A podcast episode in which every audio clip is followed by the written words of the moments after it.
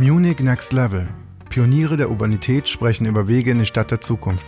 Der Podcast mit Marco Eisenack aus dem Muckbook Clubhaus. Herzlich willkommen zu einer neuen Runde Munich Next Level mit Menschen aus unserer Stadt, die wir zu dir nach Hause bringen, um dich zu inspirieren, um dir eine Ahnung zu geben, um dir ein, äh, dein Wissen zu erweitern über das Thema München, Wachstum, Veränderung, Transformation einer Stadt die viele Herausforderungen zu meistern hat. Und wir laden uns bei Munich Next Level immer wieder Menschen ein, bei denen wir der Meinung sind, ähm, diese Menschen bringen dich weiter in deiner Gedankenwelt und nicht nur deine Gedanken, sondern auch unsere Stadt. Denn darum sind da auch Menschen dabei, die politische Ämter innehaben, wie zum Beispiel unser heutiger Gast, Simon Burger. Simon Burger ist Stadträtin der SPD und seit 2014 im Stadtrat unserer Landeshauptstadt und auch DGB-Vorsitzende in der Region München und in vielerlei äh, Hinsicht aktiv an der Gestaltung unserer Stadt von Soziales bis Wohnen. Und wir werden uns natürlich vorrangig mit dem Thema Wohnen beschäftigen, weil das natürlich eines der Knackpunkte ist im Leben vieler Münchner, wo vielleicht der Spaß zum Frust wird, ähm, wenn man in die täglichen Wohnungsannoncen schaut. Und Simon, freue mich, dass du da bist. Schön, dass du den Weg ins Muckbook Clubhaus gefunden hast. Danke, freue mich auch und freue mich auf das Gespräch. Und wir ähm, haben uns ja angewöhnt, das Ganze mit einer kleinen ähm, Gedankenübung zu beginnen, mit der sogenannten Regnose. Und wir versetzen uns gedanklich in das Jahr 2030 ähm, aktuell befinden wir uns ja hier am Bahnhofsvorplatz im Muckburg Clubhaus, was man auch an den Presslufthammern hört, die ähm, am Nachbargebäude die äh, Stadtveränderung vorantreiben.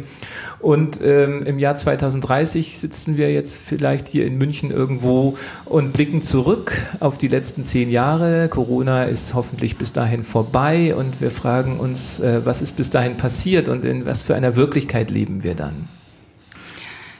Ich bin ein zutiefst positiver Mensch, deswegen habe ich auch einen positiven Rückblick 2030 auf äh, was die letzten zehn Jahre passiert ist. München hat sich natürlich verändert. München ist anders geworden, spannender geworden, neue Architektur ist entstanden. Aber was mir für mich zentral wichtig ist, München ist immer noch zu Hause für alle und zwar für sehr unterschiedliche Menschen, egal nach ihrem Einkommen, egal nach ihrer Herkunft. Und diese Verschiedenartigkeit nicht nur nebeneinander zu leben, sondern es gemeinsam zu leben, das wäre mir wichtig 2030. Gut, du sagst schon, du bist ein positiver Mensch. Ähm, das treibt einen wahrscheinlich auch dazu, überhaupt sich diese, ähm, diesen Stress anzutun, Stadtratssitzungen, Stadtratsvorlagen äh, an seinen freien Abenden und Wochenenden durchzuackern. Äh, wie bist du eigentlich in die Politik gekommen? Ehrlicherweise bin ich schon ziemlich lange in der Politik, äh, eher durch Zufall, als ich noch sehr jung war, so 14 Jahre alt, ist ein Freund von mir bei den Jusos beigetreten und hat doch gemeint, komm doch einfach mit, das ist total lustig, wir gründen eine eigene Arbeitsgemeinschaft. Wir waren dann drei und dann bin ich so da hängen geblieben, also auch direkt bei der Partei, war dann aktiv auch bei den Falken, in der Gewerkschaft und seit jetzt ein paar Jahren auch beim Mieterverein, so dass ich eben das Thema von verschiedenen Seiten immer wieder gespiegelt wurde und seit 99 lebe ich in München. Seit 99 ist Wohnen das brennende Thema in München und es war es auch vorher schon. Und irgendwann denkt man sich, okay, man möchte nicht nur in dieser Stadt wohnen, man möchte auch was gestalten und auch was verändern. Mhm. Und ähm, die ähm, SPD ist ja jetzt auch eine Partei, die nicht so en vogue ist, äh, zumindest die letzten Jahre. Hast du das Gefühl, es ändert sich gerade wieder? Wie siehst du den Zustand der Partei? Ich glaube einfach, dass die Sozialdemokratie wichtig ist, um das Soziale in den Mittelpunkt zu stellen. Weil wir diesen sozialen Ausgleich wieder deutlicher thematisieren müssen. Die Ungleichheit in diesem Land nimmt extrem zu. Das heißt, die Aufgaben, die Sozialdemokratie zu bewältigen hatte, werden immer größer, weil ohne soziale Sicherheit gibt es einfach keine Freiheit. Wenn ich jeden Monat zittern muss, ob irgendwie das Geld noch reicht, wenn ich nicht weiß, ob ich irgendwie eine, eine Schule, weiterführende Schule leisten kann, Aufstieg leisten kann, All das macht Menschen unfrei und ängstlich und ist das Gegenteil von guter Arbeit. Und deswegen sind die Aufgaben im Moment so hoch für Sozialdemokratie, dass man auch motiviert ist, sich zu engagieren, auch wenn die Umfrageergebnisse leider nicht so hoch sind, wie wir sie uns wünschen würden. Gut, aber ihr regiert in der Stadt weiter Ja. mit, stellt natürlich den Oberbürgermeister. Und ähm, dieses, die soziale Frage kennst du ja wahrscheinlich dann auch aus deiner Tätigkeit im DGB ziemlich gut, wirklich von der Basis äh, der, der äh, Arbeiterschaft in unserer Stadt. Wie hast du das Gefühl, hat sich die äh, Schere in München in den letzten Jahren entwickelt? Ist sie kleiner oder größer geworden? Sie ist schon deutlich größer geworden. Das ist einfach klar. Also wenn man fragt sich ja immer, wer so auf Immo-Scout geht und mal so eingibt, was man so für Wohnungen findet, wer soll das bezahlen? Und das heißt, es gibt natürlich in dieser Stadt viele Menschen, die unglaublich gut verdienen und die sich das leisten können und viele Menschen, die eine Eigenbedarfskündigung bekommen und die dann irgendwann feststellen, sie können und wollen sich das nicht mehr leisten. Das heißt, wir haben schon sehr auch eine Verdrängung in dieser Stadt, deswegen nimmt das zu. Aber es gibt, und das ist, finde ich, auch sehr erstaunlich, über Kurzarbeit wird eigentlich öffentlich selten diskutiert. Also wenn ich jetzt die Zeitung so durchblätter. Wir haben aber ein Drittel der Menschen beschäftigt in München sind von Kurzarbeit betroffen gewesen oder sind es immer noch. Und das bedeutet, du fällst von heute auf morgen von 100 Prozent deines Nettolohns auf 67 oder 60 Prozent. Und das muss man erstmal stemmen, weil du kannst ja nicht einfach deine Fixkosten oder deinen Vermieter schreiben, okay, äh, ich bin auf Kurzarbeit, ich zahle jetzt irgendwie weniger Miete Vor oder allem, wenn man sich überlegt, dass in München 40 bis 50 Prozent des Einkommens für die Miete drauf geht, oder? Was für Zahlen kennst du da? Also wir sind schon bei 30 Prozent, die 40 Prozent äh, aufkommen, was einfach viel zu viel ist. Also man redet von maximal 30 Prozent in der Wissenschaft. Und das spürst du ja, aber auch du hast Kreditverträge vielleicht aufgenommen und oder Dinge alltägliche, hast eine ganz andere Planung. Niemand hat mit Corona gerechnet. Und das stellt in dieser Stadt täglich jetzt schon sehr viele Menschen vor große Herausforderungen. Mhm. Ähm, demnach ist eben der Wohnraum, der günstige und bezahlbare Wohnraum ein wichtiger Schlüssel, äh, auch äh, die äh, Schichten mitzunehmen und eben das Leben weiter in der Stadt zu ermöglichen, die jetzt nicht zu den Topverdienern gehören. Oder auch im Grunde Ja. betrifft es ja auch die Mittelschicht in München, ist Es alles trifft so teuer. auch Leute mit ganz normalem Einkommen, weil wenn du 2000 Euro netto einfach nur für Miete ausgeben sollst als Familie, das musst du auch mit einem normalen Gehalt stemmen. Und jetzt hat man eben mit, mit dem neuen Programm, das ihr fürs Thema Wohnraum mit in den Stadtrat gebracht habt. Hier kommen wir doch mal auf eure Lösungen. Hat man jetzt vor, dass das alles besser wird? So, jetzt habt ihr natürlich nicht alle Möglichkeiten als Stadträte, aber ein paar und die habt ihr dann auch äh, versucht zu ziehen. Ähm, jetzt erzähl mal kurz, ähm, was habt ihr bei den Koalitionsverhandlungen mit den Grünen durchgesetzt, durchbekommen? Was sind so die Punkte, auf die du wirklich stolz bist? Also ehrlicherweise, und das macht sehr schön, ist, wir hatten nicht viel Streit mit den Grünen bei Wohnen. Also es war jetzt nicht so, dass da extreme Konfliktpunkte, beide Parteien sagen, wir müssen härter, wir müssen vorgehen beim Thema Wohnungsmarkt und wir haben die tendenziellen gemeinsamen Ideen auch gehabt, wir die sozial orientierte Bodennutzung, die wird, die heißt kurz Soborn, ich weiß nicht, wer es kennt, aber das heißt, wenn so ein Gebiet neu entwickelt wird, dann darf der Investor nicht einfach bauen, was er will, sondern er muss einen bestimmten Anteil an Sozialwohnungen bauen, er muss Schulen bauen, Kindergärten, Krippen. Da finden wir, muss mehr passieren. Da wollen wir den Investoren mehr abverlangen. Das wird im Herbst kommen als großes Thema. Das ist sehr, sehr wichtig. Genau, bisher wird was abverlangt? Ähm, 30 Prozent gefördert und 10 Prozent preisgedämpften Wohnraum.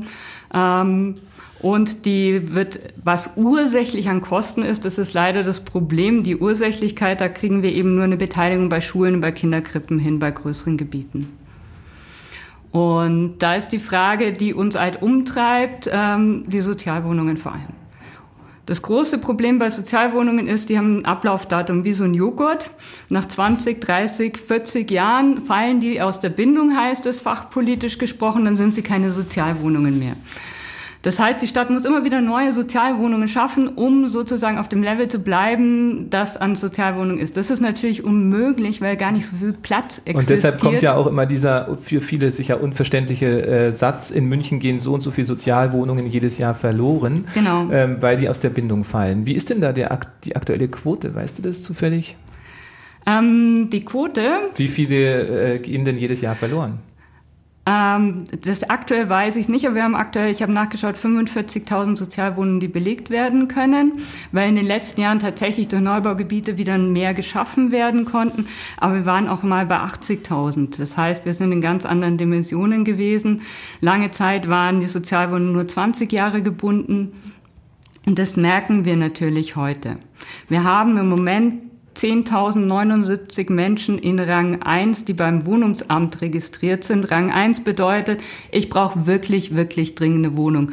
Ich wohne irgendwie zu fünft in einem Apartment, ich habe überhaupt keine Wohnung, ich bin im Heim, ich bin also wirklich dringend. Und es sind 10.000 Leute. Und letztes Jahr ist mit Kraftanstrengung, wirklich Kraftanstrengung gelungen, 3.929 Menschen eine Wohnung zu vermitteln. Bisher waren es immer so 3.000, 3.500. Aber das zeigt, so ein Drittel schafft und zwei Drittel können nicht vermittelt werden, obwohl diese Dringlichkeit besteht. Was passiert mit denen? Die gehen dann weg aus München oder? Also die sind vielfach eben auch in ähm, Unterkünften dann untergebracht, äh, wenn sie obdachlos werden, äh, in diesen ähm, sogenannten Flexiheimen, in, Unter äh, in Pensionen, die angemietet werden, damit Zimmer zur Verfügung stehen. Viele schlafen auf Couch von Freunden. Da gibt es ganz viele, die irgendwie so durch die Stadt ziehen und sich immer wieder bei Freunden einquartieren, um irgendwo unterzukommen. Also einfach, oder sie bleiben in ihren prekären Situationen zu fünft in so einem kleinen Apartment. Mhm. Und das sind diese ähm, Sozialwohnungsbedürftigen. Dann haben wir ja aber auch das Problem mit ähm, de der Mittelschicht jetzt wieder, die vielleicht bei, den, bei dem Wohnprogramm auch das Gefühl hat, werde ich da überhaupt mitgenommen, weil immer alle von Sozialwohnungen reden. Was muss man eigentlich erfüllen, um so eine Sozialwohnung zu bekommen? Ähm, Wie viel darf man maximal verdienen? Oder ungefähr? Also es gibt sozusagen eine Staffelung, also man muss ehrlich äh, erstmal wissen, es gibt drei Kategorien im Endeffekt im Wohnungsbauprogramm. Das ist äh, die Sozialwohnungen, die sind tatsächlich für Menschen mit ganz geringem Einkommen oder im Bezug von Hartz IV, Grundsicherung. Ähm, oder Selbstständige haben wir auch oft drin, die ganz, ganz wenig verdienen. Dann ist ziemlich schnell auch klar geworden, schon vor Jahren, dass auch Menschen, die drüber liegen, Probleme haben. Und das ist das sogenannte München-Modell, richtet sich so an die Mitte der Gesellschaft. Ähm, auch die werden wir, wir haben nächstes Jahr Wohnen in München 7, unser Wohnungsbauprogramm wird neu diskutiert. Da werden wir auch drüber diskutieren, wie sind denn die Einkommensgrenzen, sind die noch richtig, passen die noch zur Mittelschicht? Ähm, und da ist die Miete ein bisschen höher als im sozialen Wohnungsbau, also ist aber dafür das Einkommen auch höher. Und dann äh, haben, ist aber auch klar geworden, selbst Menschen, die so eigentlich ganz gut verdienen, haben auch Probleme, irgendwie weiterzukommen auf diesem Wohnungsmarkt. Und deswegen gibt es den konzeptionellen Mietwohnungsbau KMB. Das ist der preisgedämpfte Mietwohnungsbau, der eben nicht noch zu Marktkonditionen vergeben wird, ähm, da versuchen wir eher mit Zielgruppen zu operieren. Also dass zum Beispiel junge Menschen eine Chance bekommen. Im Kreativfeld wird extra ausgeschrieben für Menschen mit Behinderungen oder Menschen aus der Daseinsvorsorge in den Berufen, äh, um auch denen eine Möglichkeit zu geben, hier in dieser Stadt Wohnungsraum zu finden. Und dann gab es, glaube ich, ein Modell, das ihr abschaffen wollt. Das ist das äh, Eigentumsmodell beim Ist schon abgeschafft. Ist schon abgeschafft. Das fand ich ganz interessant, weil ich auch kürzlich wieder einen Fachartikel gelesen habe über andere europäische Länder, wie hoch da die ähm, Quote ist von Eigenheimbesitzern äh, und dass auch Eigenheimbesitzer natürlich mit relativ wenig Einkommen dann gut in die, im Alter leben können. Und das ist jetzt also eine, eine Option, die für Münchner äh, nicht mehr, für euch nicht mehr relevant ist, weil der Zug in München sowieso abgefahren ist, was Eigentum betrifft? Oder wie kam es bei euch zu dieser, zu dem Beschluss? Das, also, er gilt nur auf städtischen Flächen, muss man wissen. Und es ging die Frage, wie nutzen wir die städtischen Flächen? Ähm, und da gab es ein Projekt, Programm, das hieß München Modell Eigentum. Zehn Prozent der städtischen Flächen konnten sozusagen in Eigentum vergeben werden. Aber wir haben nicht so viel städtische Flächen und deswegen war eine Neujustierung notwendig, um zu sagen, was ist denn auf diesen, muss auf diesen städtischen Flächen auf jeden Fall entstehen. Und das war kein, niemand soll mehr Eigentum haben, weil es entstehen genug Eigentumswohnungen in dieser Stadt, leider unbezahlbar sondern es war einfach eine Frage, was muss auf städtischen Flächen? Und da wollten wir die Genossenschaften deutlich stärken, weil für Menschen mit normalem Einkommen Genossenschaften tatsächlich, obwohl die auch teuer sind mit Einlagen und mit Mieten, die sie aber noch eine Möglichkeit sind, Sicherheit zu haben und zwar eine dauerhafte Sicherheit. Während wenn ja so eine Eigentumswohnung plötzlich 700, 800, 900.000 Euro kostet im Neubau, das eben keine Option mehr für die ist. Mhm diese Genossenschaften und ich denke auch die Wohnungsbaugemeinschaften sind wahrscheinlich so eine Alternative, wobei die aber nicht auf städtischen Flächen. Die sind, sind. nicht auf städtischen. Also es gibt äh, Bau, äh, wo sich Menschen zusammenschließen, sagen wir bauen ein Einfam äh, Mehrfamilienhaus und gemeinsam. Das sind die Baugemeinschaften. Die waren eben beim München Modell Eigentum vorher immer ah, mit dabei. dabei. Mhm. Und wir haben gesagt, wir müssen uns einfach entscheiden und in dem Punkt ist es einfach wichtiger, mehr Genossenschaften die Möglichkeit geben, langfristig guten Mietraum zu schaffen. Kommen wir doch mal zu der spannenden Genossenschaftswohnungslandschaft in München. Das war ja lange Jahrzehnte, waren es so die alten Eisenbahnergenossenschaften. Dann gab es eben äh, mit Vogino so ein paar mhm. neue Player, die richtig Dampf äh, gemacht haben. Und ich habe das, äh, inzwischen habe ich völlig den Überblick verloren. Vielleicht kannst du mir da ein bisschen helfen. Ähm, welche Genossenschaften es eigentlich in München gerade äh, zu beobachten gilt, wenn man sich für Wohnraum interessiert und ob es da überhaupt Wege gibt, wirklich auch an Wohnungen zu kommen, weil die Geschichten, die ich immer wieder höre, sind, äh, Wohnen, das gibt es bei Genossenschaften, da kommt man aber nicht rein. Ja, wie, wie ist es denn? Hilf uns. Also man entdeckt in dieser Stadt tatsächlich jeden Tag auch manchmal neue Genossenschaften, auch ich. Also es ist wirklich eine sehr lebendige Gründerszene im Moment ähm, mit ganz unterschiedlichen Ansätzen. Kooperative Großstadt, die auch was Neues in, in äh, architektonisches schaffen will, Bauen und Gemeinschaft, die eher sagt, okay, wir wollen wirklich günstigen, günstigen, günstigen Genossenschaftswohnraum. Das ist so unser Anspruch verwirklichen. Also das ist die Bandbreite auch unter den neuen Genossenschaften sehr groß. Und natürlich sind sie unglaublich beliebt und begehrt. Es gibt noch Genossenschaften, wo man sich einschreiben kann. Und ich glaube, dadurch, dass in Freiham viel gebaut wird, der E-Garten kommt und auch die Bayernkaserne, wo Genossenschaften große Baufelder haben, wird sich da auch ein bisschen was verändern. Und da wird auch wieder mehr Möglichkeiten geben, zu Genossenschaften zu kommen. Aber es bleibt ein begehrtes Gut. Okay. Gut, genau. Also deshalb müsst ihr in vielen Bereichen aktiv werden, um Wohnraum zu schaffen. Nicht alle können in Genossenschaften.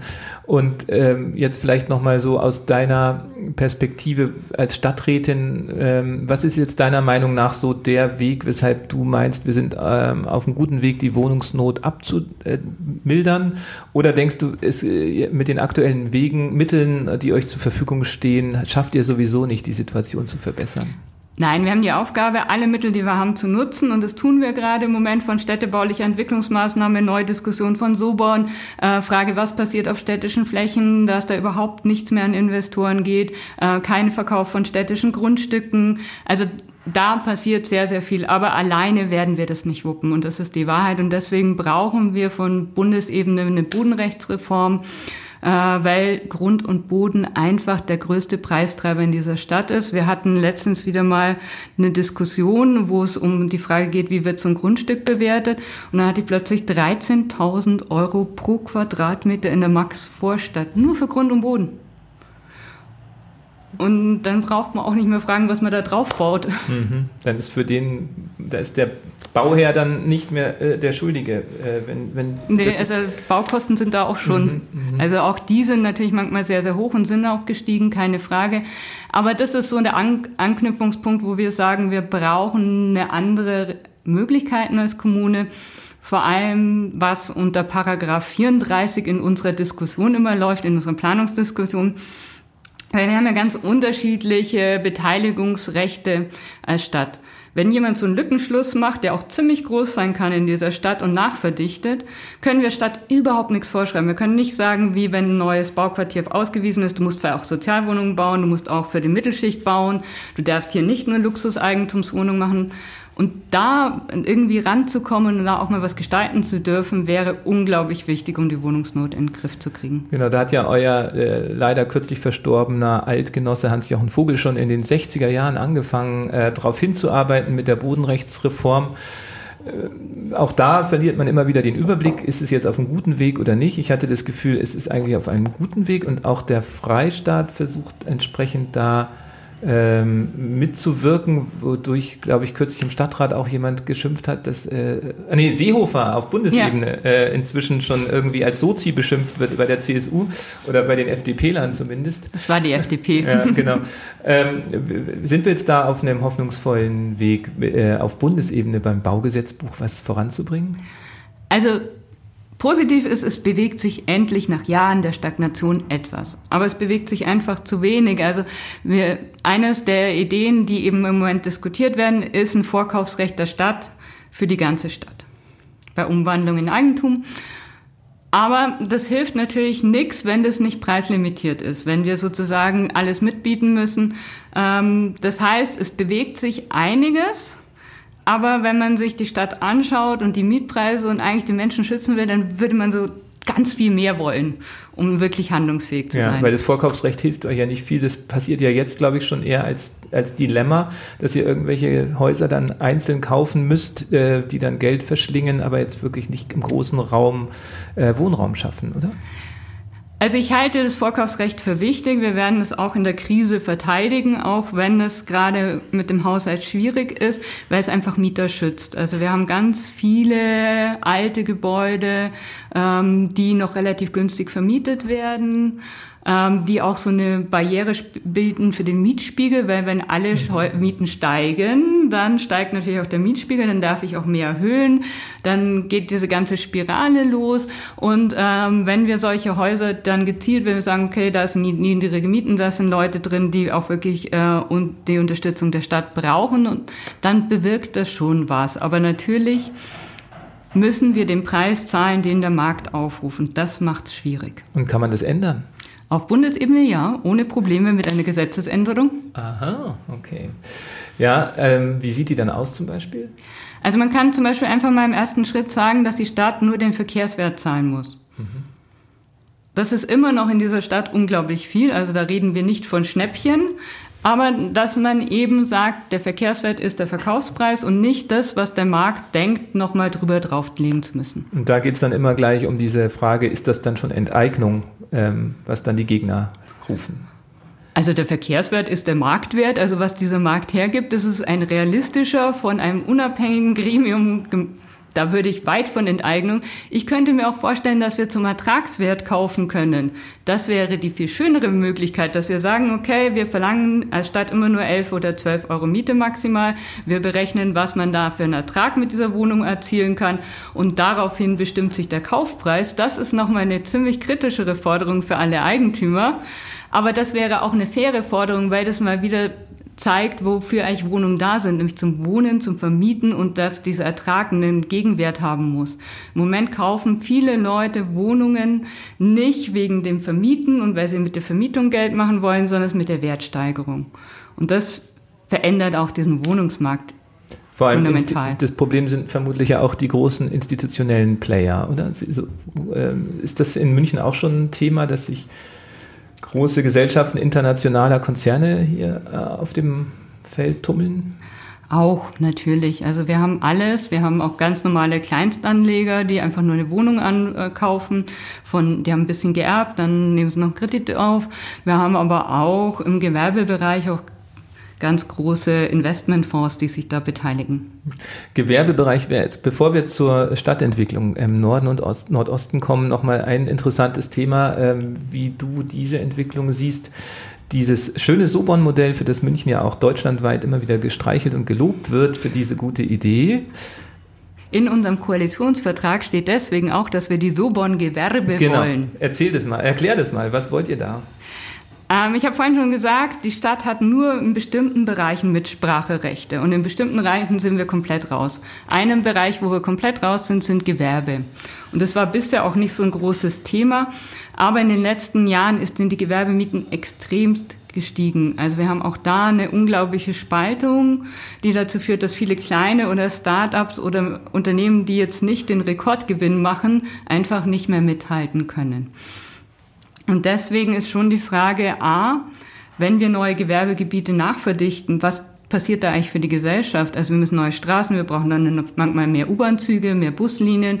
Beteiligen sich die Investoren eigentlich in diese Kosten, die die Stadt eigentlich hat?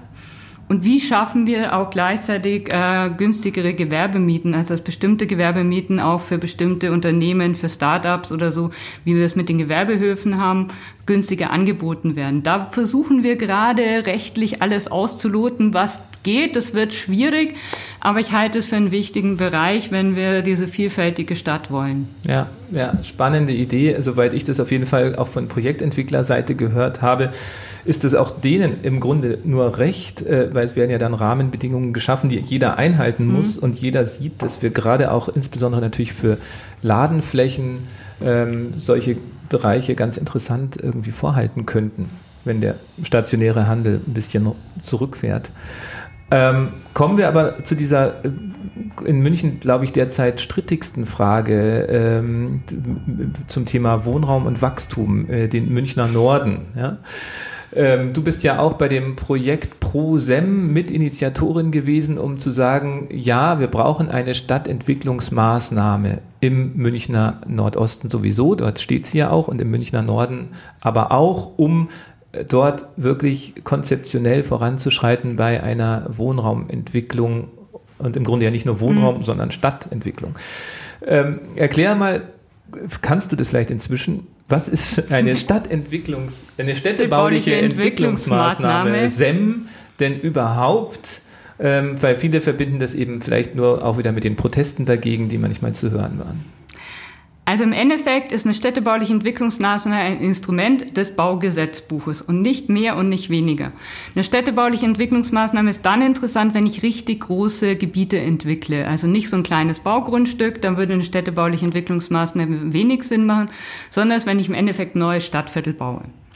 Und wenn ich verschiedene Eigentümer auf dieser Fläche habe, dann macht so eine städtebauliche Entwicklungsmaßnahme Sinn, weil sie eines verhindert nämlich die Bodenspekulation. Der große Pluspunkt einer städtebaulichen Entwicklungsmaßnahme ist, in dem Moment, in dem ich sage, ich entwickle in diesem Gebiet, werden die Bodenpreise eingefroren. Weil sonst haben wir folgendes Phänomen. Die Stadt äh, gibt mal sozusagen einen Eckdatenbeschluss oft raus äh, im Zuge eines Bebauungsplanes, das ist ein sehr langes Verfahren, und sagt, da würden wir, könnten wir uns Folgendes vorstellen und schon schnell die Bodenpreise in die Höhe. Also die Investoren verändert. lesen das, rennen los, kaufen ein. Oder bis, bis so ein Bau Bebauungsplan steht, kann sich der Eigentümer mehrfach geändert haben. Und allein schon die Ankündigung führt dazu, dass Bodenpreise steigen. Das kann ich sozusagen mit einer städtebaulichen Entwicklungsmaßnahme verhindern, weil ich sie einfrieren kann.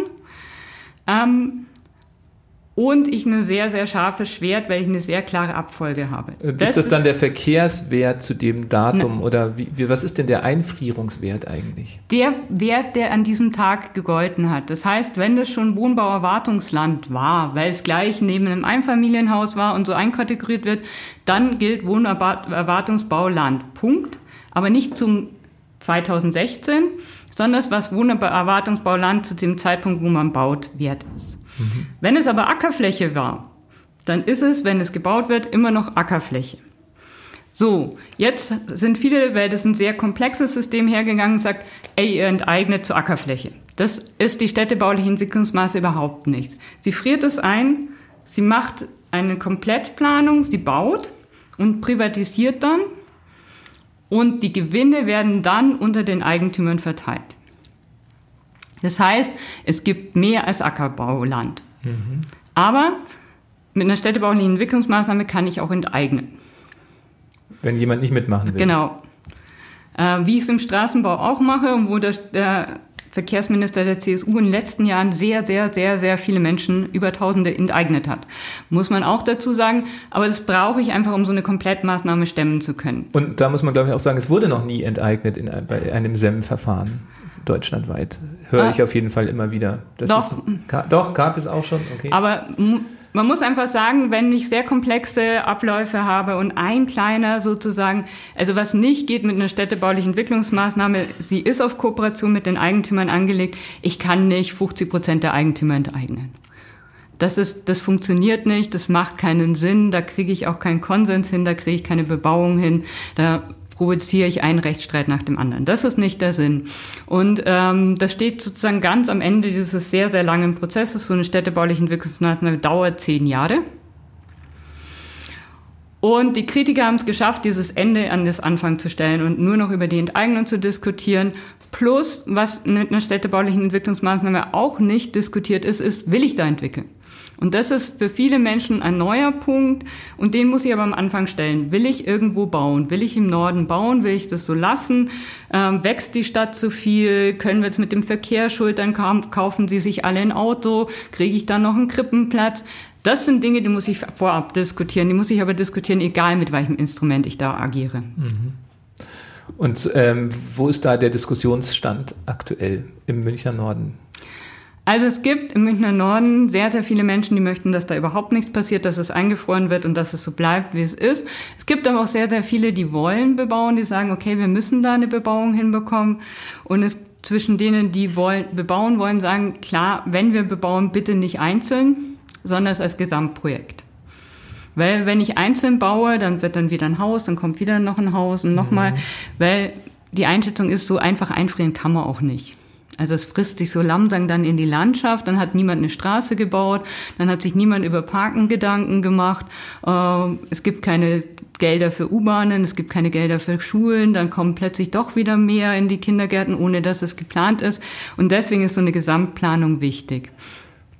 Da gibt es in diesem Bereich auch einen Konsens. Es gibt keinen Konsens darüber, wie gebaut werden soll. Es gibt welche, die sagen, ein städtebaulicher Vertrag reicht doch, wie bei jedem anderen Baugebiet. Äh, und wir, die grün-rote Fraktionen, haben gesagt, nein, wir wollen die städtebauliche Entwicklungsmaßnahmen und sie ist auch beschlossen. Mhm. Die ist jetzt vom neuen ja. Stadtrat äh, wieder aufgegleist oder erstmals aufgegleist. Ja. Vorher war es nur eine Willensbekundung. Es war eine Willensbekundung, jetzt ist mhm. der offizielle Beschluss. Und die, der Zeitplan ist, glaube ich, auch äh, durchaus ein Kritikpunkt. Ähm, zumindest kommt der mir immer wieder zu Ohren, dass man ja sagt, äh, wenn wir jetzt diese städtebauliche Entwicklungsmaßnahme beschließen, dann passiert jetzt wieder zehn Jahre nichts. Und ähm, wenn wir jetzt aber einfach äh, loslaufen könnten, dann könnten wir in zehn Jahren schon ein fertiges Stadtquartier haben. Ich weiß nicht, ob man einfach so ein fertiges Stadtquartier haben möchte. Also es gibt ja zwei Dinge. Auf der einen Seite verstehe ich total, wenn diese Abläufe, wenn so ein Bebauungsplan, der vier, fünf Jahre dauert, die Leute dir sagen, seid ihr verrückt, vier, fünf Jahre? Geht das nicht schneller? Und auf der anderen Seite sollen wir die Bürger mitnehmen, wir sollen Beteiligung, wir sollen möglichst viel Gutachten auch einbringen, genau schauen, wie funktioniert das mit dem Verkehr? Ist die Umweltverträglichkeit wirklich gegeben? Gibt es da nicht noch eine Fledermaus, die auch schützenswert ist? Und das, in diesem Zwiespalt ist man. Ähm, Deswegen, gerade wenn es ein neues Stadtquartier ist, dann möchte ich so einen Gesamtentwurf, der wirklich gut diskutiert ist. Wir müssen, man braucht eine komplette Verkehrsanbindung für diesen Bereich, der ist nicht angebunden, beides Nord- und Nordosten. Ähm, man will eine soziale Infrastruktur, die wirklich funktioniert, äh, die von Anfang an auch da ist. Und deswegen würde ich auch die Planungszeit nicht von zehn Jahren, sondern von drei bis vier bis fünf Jahren sehen und fände sie auch wichtig. Mhm. Und äh, was denkst du, wie viel Wohnraum könnte jetzt in diesen beiden Quartieren Nordosten und Norden entstehen? Also im Nordosten gab es ja den Wettbewerb äh, mit 30.000 Einwohnern, äh, den wir sehr, sehr gut finden, der aber stufenweise auch entstehen kann. Äh, Im Norden sind wir noch überhaupt nicht so weit. Im Norden haben wir gesagt, okay, wir wollen. Und lasst uns jetzt mal Gedanken machen, was. Und da stehen wir tatsächlich. Es gibt keinen so geheimen Plan, dass wir da schon so Trabantenstädte mit äh, großen Hochhäusern für 100.000 Menschen geplant hätten, sondern es geht jetzt wirklich darum, gemeinsam Ideen zu entwickeln, was man dort machen kann und was man eben auch nicht machen kann. Und was viele vielleicht auch nicht verstehen, ist, ähm, dass die Stadt ja an vielen, äh, in vielen Bereichen jetzt versucht, ähm, Dinge voranzutreiben, mhm. wie im Norden, im Nordosten, aber zugleich in anderen Gebieten man das Gefühl hat, dass nichts vorangeht, ähm, wie zum Beispiel, was ich immer wieder vor Augen habe, weil ich jeden Tag dran vorbeifahre, ist die äh, Jockeystraße in Leim, wo eigentlich schon vor zehn Jahren, glaube ich, äh, wirklich Polizei anrückte, um damals ein paar Punks aus dem Haus zu scheuchen. Ähm, das war wirklich mal eine Hausbesetzung in München, die ich miterleben durfte. äh, und zehn Jahre später ist da äh, immer noch noch keinen Stein oder noch nicht mal irgendwie angefangen, ein Baugrundstück oder eine Baugrube auszuheben. Und ähm, das ist vielleicht auch ein schönes Beispiel dafür, wie lang die Prozesse immer wieder auch dauern. Und du hast schon gesagt, die Bürgerbeteiligung dauert natürlich und es frisst natürlich Zeit, wenn man alles sorgsam macht. Aber man hat ja auch das Gefühl, die Verwaltung ist vielleicht auch am Limit ihrer Leistungsfähigkeit und braucht, brauchen wir da nicht mehr Personal, auch um diesen Wohnungsbau wirklich voranzubringen? Also wir haben trotz Corona auch mehr Personal im Planungsreferat, auch deswegen auch nochmal schwerpunktmäßig mehr als prozentual vorgesehen wäre, beschlossen äh, für 2020. Wir werden auch 2021 diskutieren müssen, wie wir es schaffen, auch dort mehr Personal zu schaffen äh, und Stellen, um das auch wirklich alles gemeinsam wuppen zu können. Die Zschocke-Straße ist aber auch ein sehr gutes Beispiel dafür, dass sich einfach auch vieles ändert. Da wurde angefangen mit einem kleinen Grundstück und plötzlich haben die Stadtwerke gesagt, nee, eigentlich unseren Busbahnhof, den würden wir auch verlegen. Dann wurde die komplette Planung nochmal neu gemacht für das gesamte Grundstück mit den Stadtwerken. Dann wurde ein sehr, sehr aufwendiger zweistufiger Wettbewerb, wo zwischendrin noch Bürgerbeteiligung zwischen den Ergebnissen stattgefunden wurde. Also erstmal große Runde, dann sechs Ergebnisse, dann nochmal diskutiert und dann nochmal zwei und dann nochmal aus diesen zwei ein Ergebnis gemacht, um möglichst viel Akzeptanz auch zu finden für diesen Bereich. Ähm, aber natürlich manche Bereiche muss ich auch ich als Stadträtin sagen, okay, das könnte auch schneller gehen. Ja. Also auch da ist euer äh, Ziel, die Verwaltung personell aufzustocken, ähm, bleibt bestehen. Ja. ja. Weil ich denke, gerade wenn dieses Vorkaufsrecht ja auch besteht und ihr immer mehr Flächen auch aufkauft, muss da ja auch, müssen auch die städtischen Wohnungsbaugesellschaften mhm. ja in der Lage sein, es überhaupt zu bauen. Hast du das Gefühl, die schaffen das überhaupt noch, was sie alles machen sollen? Also wir muten ihnen gerade viel zu, weil gerade viel da ist. Also mit Freihaben, mit der Bayern-Kaserne gibt es gerade viele Möglichkeiten. Aber es ist unglaublich wichtig, dass München einfach eigene Wohnungen hat. Also wenn man sich nach Wien anschaut und warum es Wien so gut geht, dann sind es einfach Wohnungen in städtischer Hand. Und deswegen ist es einfach auch wichtig, dass trotz dieser viele Fläche, die jetzt auf, äh, kommt zur Entwicklung, dass die städtischen Gesellschaften auch bauen und dass wir mehr städtische Wohnungen haben. Das müssen wir irgendwie wuppen. Das sind übrigens diese berühmten GEWOFAG und äh, GWG-Wohnungsbaugesellschaften, äh, die immer wieder auftauchen. Äh, 100% städtisch. Warum es zwei sind, weiß ich eigentlich auch nicht genau. Äh, dies ist historisch wohl so gewachsen. Ähm, und deshalb gibt es weiterhin zwei Geschäftsführer. Ja. Und äh, so ähm, ha haben die die Aufgabe, diese Wohnungen zu schaffen. Wie ist denn jetzt äh, der aktuelle Zahl, die Zahlen, wenn wir nochmal sehen, wenn wir gehört haben, es sind eben 10.000, die auf Sozialwohnungen warten, allein schon von den Wohnungssuchenden, die Zahl weiß natürlich gar keiner. Und wie viele Wohnungen entstehen jetzt neu im Jahr nach eurem Masterplan? Was habt ihr so im Ziel? Also wir wollen schon, dass die Städte, also wir wollen, erstmal ist es nicht die Frage, wie viel in Masse in, in, entstehen, ist nicht das zentrale Ziel, sondern das zentrale Ziel ist erstmal zu sagen, lass uns drauf schauen, wie viel bezahlbarer Wohnraum entsteht pro Jahr. Das ist sozusagen diese neue Hinwendung, wie viel städtische Wohnungen, dass wir tatsächlich mehr als diese, dass wir diese 3000 vielleicht mal pro Jahr an städtischen Wohnungen schaffen als großes Ziel. Ähm, wie schaffen wir es, dass mehr Münchenmodellwohnungen entstehen, mehr KMB-Wohnungen? Ähm, weil ich glaube, wenn man einfach, also natürlich muss noch normaler Wohnungsbau funktionieren, noch frei finanzierter Wohnungsbau. Aber bei den Preisen ist einfach ein Fokus, muss anders gelegt werden. Ah, spannend, okay. Dann äh, kommen wir eigentlich schon vielleicht zu der Frage ähm, nach den Kräften, die man dafür braucht, äh, nämlich die berühmte Superpower-Frage in unserem Podcast. Ähm, aus deiner Sicht, welche Fähigkeiten sind denn jetzt äh, für, für, dich die wichtigsten, äh, um beim Thema Wohnungsbau äh, in München voranzukommen? Solidarität. Also ich glaube, Stadtentwicklung gerade in so einem urbanen Umfeld, wo Wachstum ist, wo sich Dinge ständig verändern, funktioniert nur auf Augenhöhe, gemeinsam handelnd und nicht passiv. Und dafür ist Solidarität die absolute Superpower. Wie sieht's da aus in München aktuell? ausbaufähig an vielen Stellen. Also ich find's toll, wenn sich Leute für ihr Umfeld engagieren und ich schätze es auch nicht gering, also dass sie Bürgerinitiativen gründen, sich Gedanken machen, eigene Pläne auflegen. Aber ich würde mir sowas auch mal für die Gesamtstadt wünschen. Also, dass sich Leute zusammenschließen und sagen, hey, das ist unser München und genau so stellen wir uns das vor. Und wie wir es auch schaffen, Leute, die nicht so viel Einkommen haben, das wissen wir auch aus der Bürgerbeteiligung, das ist einkommensabhängig, also sehr unterschiedlich, wer sich da beteiligt, wie wir die zum Sprechen bekommen, wie wir denen eine Stimme geben, das ist, glaube ich, auch noch wichtig. Mhm. Und der interkulturelle Aspekt, auch ja. bei der Bürgerbeteiligung, immer noch ja, erschreckend unzeitgemäß, äh, wenn man sieht. Da ist der Migrationshintergrundanteil sehr gering, das ja. stimmt. Das ist auch wichtig, die auch mit einzubinden und da Formen für zu finden. Super. Dann ähm, noch als kleine Zugabe vielleicht äh, äh, auch immer der Lesetipp, wenn ihr jetzt neugierig geworden seid, wie denn Simone Burger zu diesen ähm, Gedanken gekommen ist, die sie heute hier kundgetan hat, äh, fragen wir auch immer gerne, was liest du denn so, äh, was hörst du denn so? Und sie hat uns was mitgebracht. Also wenn Solidarität die Superpower ist, ah, dann stimmt. sollte man natürlich Heinz Bude lesen, Solidarität, die Zukunft einer großen Idee, erschienen im Hansa Verlag. Sehr gut. Wir verlinken es auch in den Show Notes und ähm, vielleicht noch weitere interessante Links, wie zum Beispiel zu den Genossenschaften, die vorhin genannt wurden, findet ihr auch im Muckbook-Artikel auf muckbook.de.